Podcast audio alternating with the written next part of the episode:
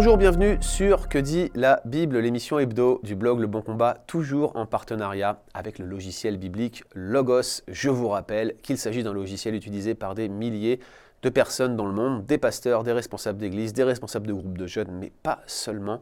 Nous avons également de nombreuses personnes sérieuses, studieuses, qui veulent étudier la Bible, qui utilisent ce logiciel. Plus d'infos sur fr.logos.com.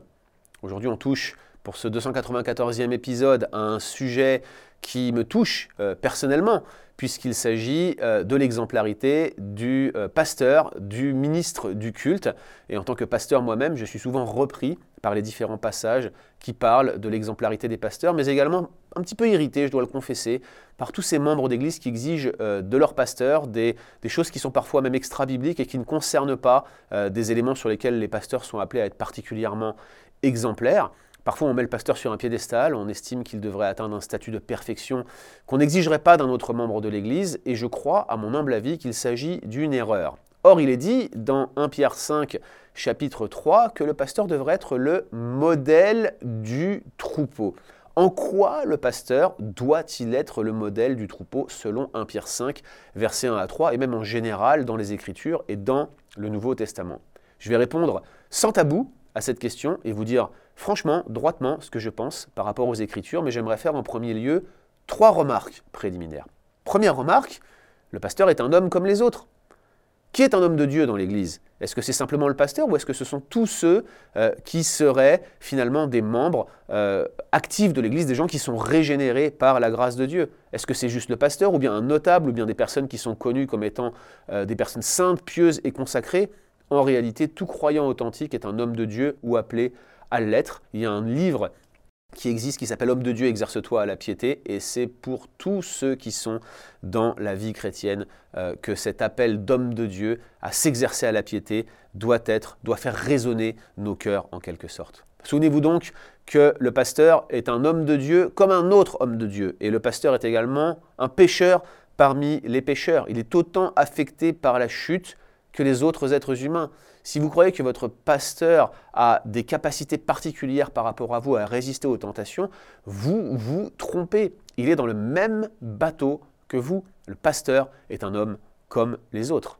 Ça, c'est la première remarque. La deuxième, c'est que le pasteur est un membre d'Église comme les autres. Il a les mêmes responsabilités, et j'ajoute que les critères de 1 Timothée et Tite sont inspirés de listes gréco-romaines standards. C'est bel et bien l'objectif de tout croyant, incluant d'être propre à enseigner. On ne parle pas du don d'enseignement ici. Propre à enseigner, c'est d'être capable de connaître la doctrine chrétienne pour instruire par exemple sa famille, pour instruire ses enfants, pour pouvoir parler de l'évangile, faire du discipulat. C'est ça être propre à enseigner. C'est pas simplement être capable de tenir un exposé en ayant une bonne rhétorique, ou en étant formé à l'homilétique, il s'agit plutôt ici de quelqu'un qui connaît la doctrine chrétienne et qui est capable de la donner à d'autres, tout simplement parce qu'il est instruit dans les voies du Seigneur. Lorsque vous regardez l'intégralité des critères qui sont montrés sur les anciens et même sur les diacres, car ils sont quasiment identiques, eh bien c'est tout simplement parce que Paul demande que le pasteur soit un membre duquel on rend un bon témoignage chrétien. Ces critères concernent bien tous les chrétiens. Et quant aux devoirs du pasteur, eh ils sont les mêmes que n'importe quel membre. Assiduité, bienveillance, amour, respect les uns des autres. Bref, ce sont les mêmes appels. On lui demande juste de montrer l'exemple en la matière et que finalement il soit reconnu comme étant un chrétien engagé le même appel à la vie communautaire, le même appel à la redevabilité, c'est souvent un enjeu pour le pasteur. Et puis il y a bien sûr, et je crois qu'il faut le souligner, des aptitudes et des dons qui ne sont pas mentionnés dans la liste. Il faut que ça soit quelqu'un qui ait une aptitude au leadership. D'ailleurs, il y a un critère qui parle de bien diriger sa propre maison afin que l'on voit si oui ou non il est un leader consacré, mais également des dons relationnels. J'ai connu des gens extraordinaires qui étaient pieux dans leur manière de vivre l'évangile, qui connaissaient bien la parole, qui étaient formés pour cela, mais qui étaient tellement introvertis que c'était catastrophique pour eux d'exercer le ministère pastoral. Le faire seul en pareil cas est difficile, le faire en équipe est une solution, mais parfois le niveau de non-communication ou le fait que de telles personnes s'enferment dans le silence et refusent les relations les empêche d'exercer un ministère pastoral. Le point que je veux souligner, c'est que vous ne devriez pas considérer ces critères comme une liste exhaustive et comme euh, des statuts comme euh, s'il correspond à ces critères, s'il coche toutes les cases, il peut automatiquement être ancien. Cela va au-delà de ça. L'ancien, le pasteur, est un leader, c'est quelqu'un qui doit assurer une certaine conduite de l'Église et cela va au-delà des critères qui sont mentionnés, qui sont des critères de bonne réputation qui sont mentionnés dans euh, ce texte des épîtres pastorales, dans ces textes des épîtres pastorales. Et puis troisième remarque très importante, et ici je parle à tous ceux qui écoutent ce podcast aujourd'hui. Le pasteur, c'est un leader qui est exposé et qui est souvent en danger. Quel danger pour le pasteur? Il y en a plein. On a fait de nombreux podcasts à ce sujet, ne serait-ce que dans Coram Deo. Il y a le risque de se replier sur lui-même. Qui peut comprendre ce que vit un pasteur? Souvent isolé, on attend de lui une exemplarité telle que s'il y a la moindre défaillance dans sa vie, il aura honte de l'exposer. Et au moment où il ne l'exposera pas, il se renfermera sur lui-même et finalement se recroquevillera, ne partagera pas ses luttes et ses fardeaux. Et c'est pour cette raison que vous avez de nombreux pasteurs qui tombent en burn-out, voire en dépression. Et pour d'autres, même parfois, c'est l'abandon du ministère. J'ai même personnellement euh, assisté à un suicide, plutôt assisté. J'ai même repris une église où l'un de mes prédécesseurs que je connaissais personnellement s'était suicidé à cause de la pression du ministère pastoral et de euh, d'autres situations personnelles qui l'affectaient. C'est terrible, mais la réalité c'est que cet homme s'était replié sur lui-même et personne n'a vu cela venir. Pourquoi? Parce qu'il devait maintenir le cap de l'exemplarité. Il y a le risque de ne pas vivre correctement la vie communautaire. Un pasteur qui se sent supérieur aux autres va pas se mélanger avec le petit peuple. Un pasteur qui est mis sur un piédestal est quelqu'un qui ne se sentira pas à l'aise de montrer ses failles au reste de l'Église. Attention au piédestal, vous qui regardez ce podcast. Attention au piédestal, frères et sœurs. Vous pousseriez votre pasteur dans l'orgueil, et vous aussi, vous allez pécher contre lui au jour où il vous décevra par ses réactions. Combien n'ai-je pas expérimenté ce style de situation? Ceux qui m'écoutent aujourd'hui, ne me mettez pas sur un piédestal, et je vous encourage à ne pas empoisonner votre cœur et à ne pas faire tomber votre pasteur dans l'orgueil en le mettant ainsi sur un piédestal. Voyez-le comme un frère, un membre de l'Église, et travaillez avec lui à l'ouvrage de l'Évangile. Alors, maintenant que nous avons établi ces trois remarques qui me tenaient à cœur, ces trois remarques préliminaires, en quoi le pasteur doit-il être un modèle du troupeau? Eh bien, regardons ce que dit le texte. À la loi et au témoignage, dit le Seigneur. Lisons ensemble 1 Pierre chapitre 5 versets 1 à 3. Voici ce que Pierre dit au sujet des anciens. Voici donc les recommandations que j'adresse à ceux qui sont anciens ou pasteurs parmi vous, moi qui suis ancien comme eux, témoin des souffrances de Christ et participant de la gloire qui doit être révélée. Paissez le troupeau de Dieu qui est sous votre garde en veillant sur lui, non par contrainte, mais de bon gré. Faites-le non pour un gain honteux, mais avec dévouement, non en dominant sur ceux qui vous sont confiés, mais comme étant les modèles du troupeau. Voilà donc une exhortation très générale que nous retrouvons dans 1 Pierre 5 avec cette spécificité d'être les modèles du troupeau. La structure de, cet extrait ici est très importante. On a euh, ici une exhortation générale qui est donc de dire, voilà, euh, le troupeau de Dieu, celui qui est sous votre garde, et puis ensuite il y a trois contrastes importants qu'on va regarder en détail.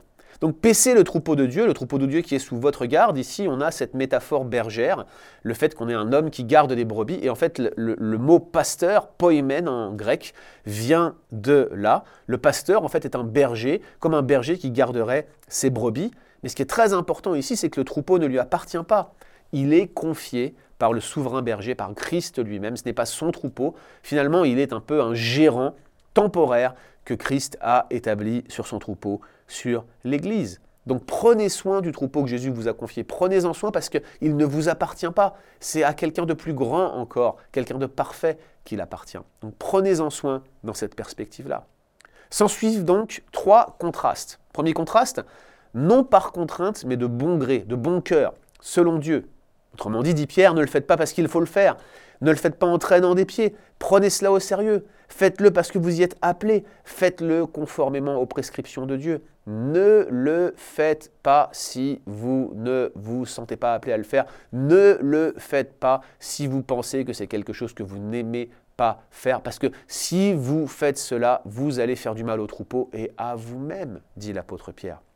Deuxième contraste, non par la recherche d'un gain honteux, mais avec dévouement, avec consécration littéralement. Ne le faites pas pour vous enrichir, c'est ça littéralement que dit Pierre. Ne le faites pas pour avoir quelque chose qui va faire augmenter votre compte en banque, mais on pourrait paraphraser, ne le faites pas pour avoir davantage de crédit, ne le faites pas pour être reconnu comme quelqu'un d'important, ça ne sert à rien. Faites-le pour la gloire de Christ. Faites-le pour le bien de ceux qui l'aiment. Dernier contraste, non pas en dominant sur ceux qui vous sont confiés, mais en étant les modèles du troupeau. Dominer ici, c'est pas simplement avoir une autorité sur les personnes qui sont confiées, mais plutôt c'est l'idée de soumettre avec force, de soumettre par contraste.